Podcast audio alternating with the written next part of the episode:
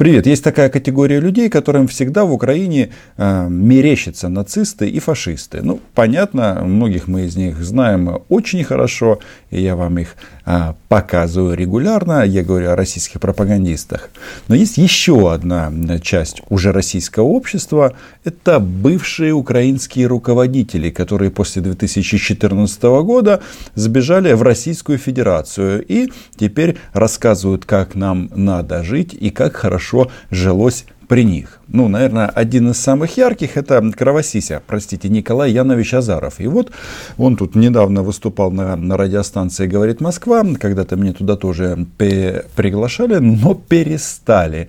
А вот он а, там а, продолжает нести свои а, гениальные вещи. Например, о том, что он теперь уже не сторонник евроинтеграции, хотя когда был при власти, то был большим сторонником. Теперь он сторонник интеграции или взаимодействия с Китаем. А еще а, выясняется, что во всем виноваты американцы. Хотя это не новость. Но а, почему я решил а, об этом вам рассказать? По той причине, что некоторые рассуждения Николая Яновича, они вышли на всероссийский уровень. И в частности, комментировал эти высказывания Дмитрий Песков. Так вот, даже Песков офигел от таких э, выпадов со стороны э, Назарова. Важно, знаете что? Вот эти вот люди, они же все э, во многом, как бы, которые переехали в Москву, э, выходцы из э, Донецка и из Луганска. Но по каким-то причинам в эти города, казалось бы, где нет Украины, они поехать не могут и не хотят. Не могут, потому что не хотят на подвал, но не говорят об этом. И не хотят, потому что не хотят жить при комендантском часе. И тоже об этом не говорят. В общем, подписывайтесь на мой YouTube канал. Меня зовут Роман Соболек. Я корреспондент агентства «Униан» в Москве. Называем здесь вещи своими именами. А было все это, а, ну, в смысле, выход Азарова на кремлевский уровень вот так. Дмитрий Сергеевич, бывший премьер Украины Николай Азаров заявил нам, что Донбасс – это последняя надежда Украины, поскольку только в этом регионе сохранилась нормальная власть. И еще он сказал следующее, цитирую, «Если Донбасс от Украины отрезать, то продолжится деградация, гниение, вот эти гниющие процессы, и вполне возможен приход абсолютно нацистского режима. Сейчас он еще квази-нацистский, а возможно приход абсолютно нацистского режима. И вопрос в связи с этим следующий. Есть ли у Кремля прогнозы о судьбе Украины как государства, в случае не только фактического отделения Донбасса, что мы наблюдаем сейчас, но и э, де юре. Ну, я, честно говоря, не совсем понял этот вопрос. Вряд ли такие эвентуальные рассуждения уместны. Я бы не стал бы их делать. И тут уже стало интересно мне, где-то Азаров так ярко а, засветился. Да, а, нашел а, звук а, его выступления на радиостанции «Говорит Москва», и там действительно перлов очень и очень много. Он, например, Николай Янович, очень сильно сокрушался по поводу того, что вот, допустим, Украина упала в, в позициях мировых производителей металла. Но почему-то ни одного слова не говорит, а почему? Потому что отрезали Крым и Донбасс. Да? Там масса у нас есть нюансов, как бы, э, есть проблемы. Например, э, ну, я никогда не идеализировал Украину. Ни тогда, ни сейчас не буду этого делать и завтра. Но, например, Азаров говорит, что при них уровень жизни в Украине был больше не только, э, чем в Российской Федерации, но выше, чем в Болгарии, и Румынии. Вот так вот, а, какое золото мы потеряли. Но вы знаете, если вот а, абстрагироваться от а, вот этих вот вопросов, когда было лучше, тут вывод какой, что даже если сейчас не идеально, то всегда можно это изменить. Но там, где Россия приходит, там уже ничего изменить нельзя. И перлы Азарова они говорят, что действительно может быть хуже. Микрофон Евгения Волгина. Всем доброго дня. Программа «Умные парни». С нами сегодня Николай Азаров, бывший премьер-министр Украины периода 2010-2014 года. Николай Янович, здравствуйте. Особо забавно, что программа, в которой принимает участие Кровосися, простите опять, Николай Янович, называется «Умные парни. Николай Янович, давайте теперь про Донбасс. Меня поразило, что Николай Янович очень сильно переживает по поводу того, что его забанили на Ютубе американском и на, на американском Фейсбуке. Вот знаете, они вот как бы говорят о том, что все зло от американцев. Виктория Нуланд а, потратила 5 миллиардов долларов для того, чтобы создавать неправительственные организации в Украине, которые промывали мозги. Ой-ой-ой. Но когда касается их лично, а, ну, во-первых, он переживает именно об американских средствах коммуникации. И да, я представляю, а, какие чувства испытывает человек, у которого банят YouTube. Это действительно проблема. Но в нашем случае, понимаете, э, Николай Янович себя просто ну, сравнивают э, реально со звездами. Кстати, я выступал на каналах, мои просмотры там 2 миллиона набирали просмотров, два с половиной, больше, чем популярные кинозвезды. То есть народу нужна информация, живая, свободная, честная. То, что вы сейчас услышите, и эта информация очень серьезная, поэтому заберите детей от экранов, а, как раз лишний раз подчеркивает, что то, что забанили Азарова на этих американских платформах, решение абсолютно справедливое. Взяли, закрыли канал, вот и все. Теперь вернемся вот к той обстановке, которая происходит в ДНР и в ВНР. Э, это, на мой взгляд, вот как я расцениваю, это та часть Украины, которая сохранила верность тому конституционному строю, который был в Украине до государственного переворота. Прикольно. А, дело в том, что э, кремлевские гауляторы, которые сейчас контролируют восток Украины, ну, как и Крым, они говорят, что они не Украина. Они говорят, что они что-то отдельное. А вот в мозгах Азарова а, получается, что это и есть Украина. Вот этот вот а, огрызок на востоке нашей страны, который сейчас ну, превращен в вот это вот а, гетто российского мира. Это идеальная модель. И это абсолютно легитимная часть Украины.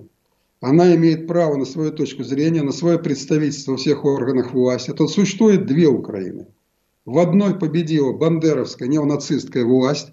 Что вы слышите здесь? А, коллаборанты должны быть представлены в украинских органах власти. Но подождите, а не боитесь ли вы за них? Они же, ну, как бы будут, как а, тут говорят, в нацистском окружении. М? Но, тем не менее, Азаров, вот в чем э, гнилость этих людей – они считают, что Украина может быть только с ними и предлагают свободную Украину присоединить к оккупированному Донбассу. Там управляют американцы всем. И управляют с помощью вот этого нацистского режима. В другой части э, пришла к власти та политическая сила, или та, так сказать, те силы политические – которые в основном-то придерживаются Конституции Украины. Вот посмотрите их законодательство. Это в основном те нормы и правила, которые действуют. Но возьмем простое обстоятельство. Семь лет угу. происходит этот вооруженный конфликт. Семь лет люди живут в обстановке неопределенности, прежде всего правовой неопределенности. А, то есть он говорит, что у них там есть некоторые проблемы, но подождите, вот она, это мечта а, Азарова. А какое у них там законодательство? Ну, то есть, э, никакого. То есть, э, нет, у них там есть какой-то уголовный кодекс УССР, еще чуть ли там не послевоенный, смертная казнь там предусмотрена, ну, пытки, само собой, подвалы, само собой.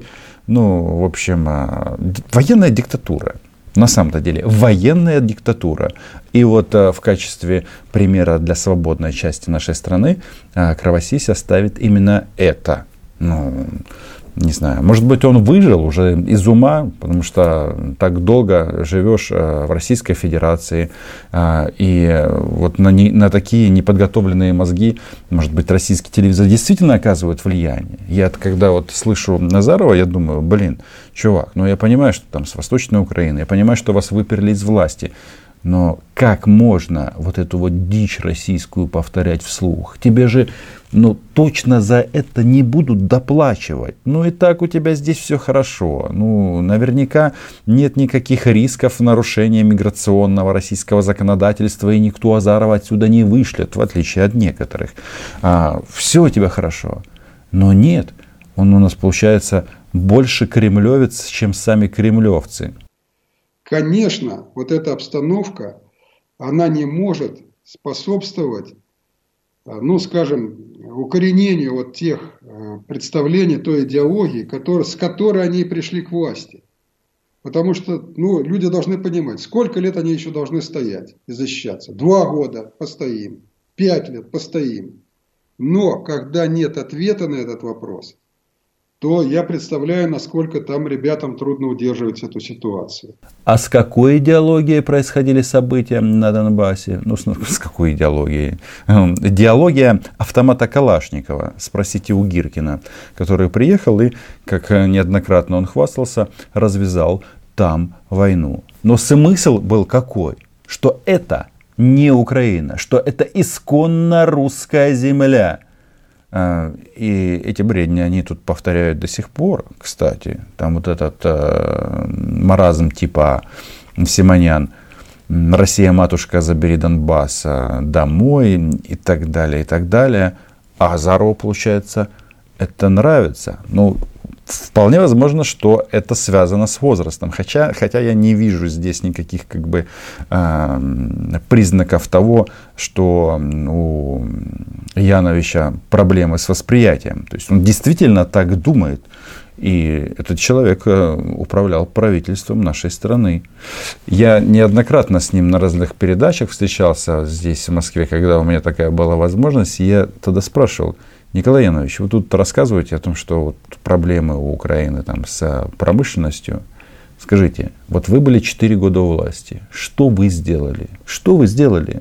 Ну вот вы, казалось бы, такой пророссийский, такой милый. И он в этом интервью рассказывает о том, что надо было поддерживать пророссийские силы в Украине, хотя они сами ей являлись. Так вот вы, пророссийская сила, что вы сделали совместно с Российской Федерацией? Строили корабли, строили самолеты, строили атом, атомные станции. Хрен там, ничего. По той причине, что Кремлю пророссийские силы не нужны. Они хотят, чтобы Украина была частью России. Как м, сейчас оккупированный Крым и оккупированный Донбасс. Да, но при этом в апреле все опасались большой войны в Донбассе. Ну, поэтому Россия провела маневры и показала, что будет в случае вот такого конфликта. Тут в данном случае, надо отметить, это было, а, в общем-то, тот шаг, который остерег. Вот, да, были намерения у Зеленского, так сказать, и были горячие головы, которые хотели реализовать. Были даже планы, рисовались там три рассекающих удара, выход на границу и так далее, и так далее. Ну, я считаю, что допустить такой вариант просто нельзя было. Сразу понятно, что украинский политик, а, как себя представляет здесь Николай Азаров, допустить выхода Украины на общепризнанную мировым сообществом границы, границу, это страшное преступление. Ай-яй-яй. И тут э, что мы услышали только что? А, это Россия согнала танки для того, чтобы этого не произошло. Подождите, подождите. Так Россия же не участник конфликта. Николай Янович, вы там это проверяйте методички ну, вы опытный политик, Николай Янович. Вот с вашей точки зрения, как бы трудно это не было, все-таки судьба Донбасса быть в какой-то момент э, реинтегри... Э, реинтегрированной э, на Украину, быть самостийным каким-то регионом, я не знаю, государством, быть частью Российской Федерации или что?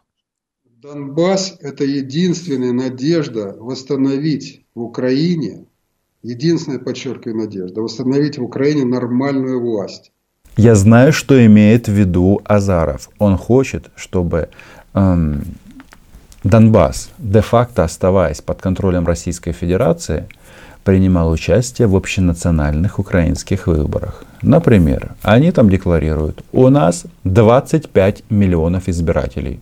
Нет, 45 миллионов избирателей. Вы, Киев, Украина, обязаны отправить нам вот такое количество пустых бюллетеней. А мы вернем вас, вам их уже заполненные. М? Логики у, улавливаете? То есть а, регион, который находится под российским военным контролем, должен принимать участие в украинских выборах и определять власть в Киеве. А, в результате такой демократии, слово демократия в кавычках, Украины просто как государство не станет. Восстановить конституционный порядок, восстановить право на принятие суверенных решений, выкинуть всех ненужных нам абсолютно кукловодов, кураторов, помощников, наконец руководствоваться здравым смыслом. Вот что такое Донбасс для Украины. Донбасс всегда был ну, скажем, э, как вот такое, может быть, красивое слишком выражение, но становым хребтом украинской экономики. Ключевое слово здесь был, но Украина адаптировалась к жизни. А, да, это было непросто, но тем не менее. И а, развивается, все у нас работают, аэропорты работают, банки работают, заводы тоже. А что на оккупированной части? Мы знаем, а, русские освободители освободили Донбасс от а, экономики. Я не просто так сказал, что когда Азаров говорит, блин, а, Украину потеснили на мировом рынке металла, так почему? Почему? Николай Янович, ну чего ж вы не говорите? Заводы-то некоторые остались, но они стоят на оккупированных территориях. Вот так вот. Это регион, точнее, вот, который определял во многом и политику Украины.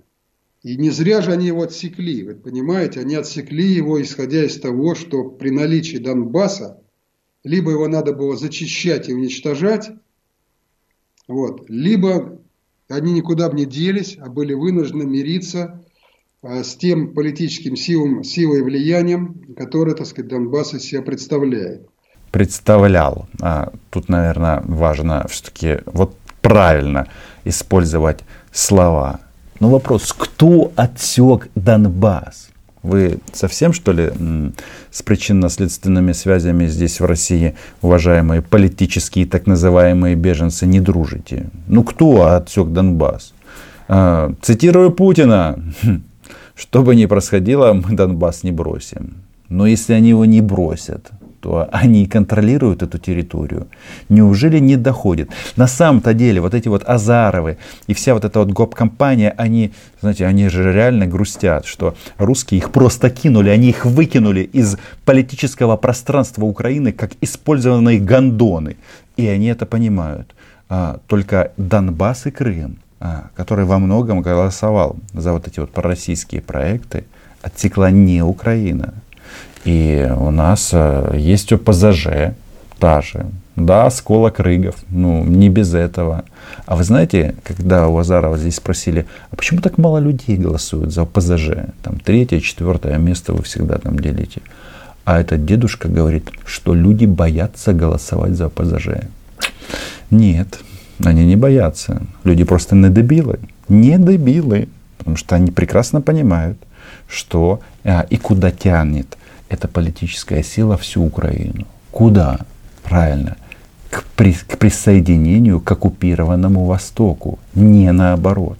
Со всеми вытекающими последствиями. Если Донбасс от Украины отрезать, то продолжится деградация, гниение, вот эти гниющие процессы, и вполне возможен приход абсолютно нацистского режима. Сейчас он еще квази такой нацистский. А, так сказать, возможен приход абсолютно нацистского То есть, подождите, ситуация в Донбассе сейчас каким-то образом а, сдерживает а, ужесточение политики на территории, ну, как бы Украины, вот той Украины, которая не Юго-Восток? Да, Или конечно, что? конечно. На Донбасс народ Украины, особенно Юго-Восток, смотрит с надеждой. Капец, конечно. Не хотите жить при комендантском часе? Для начала подписывайтесь на мой YouTube канал. Именно вот эту цитату а, задавали а, или цитировали для Пескова, и он сказал, что нет, нет, мы такое говно не будем комментировать. Ну, например, даже экономически брать. Тарифы, например, на жилищно-коммунальные услуги в Донбассе в три примерно раза меньше, Только оттуда все массово бегут.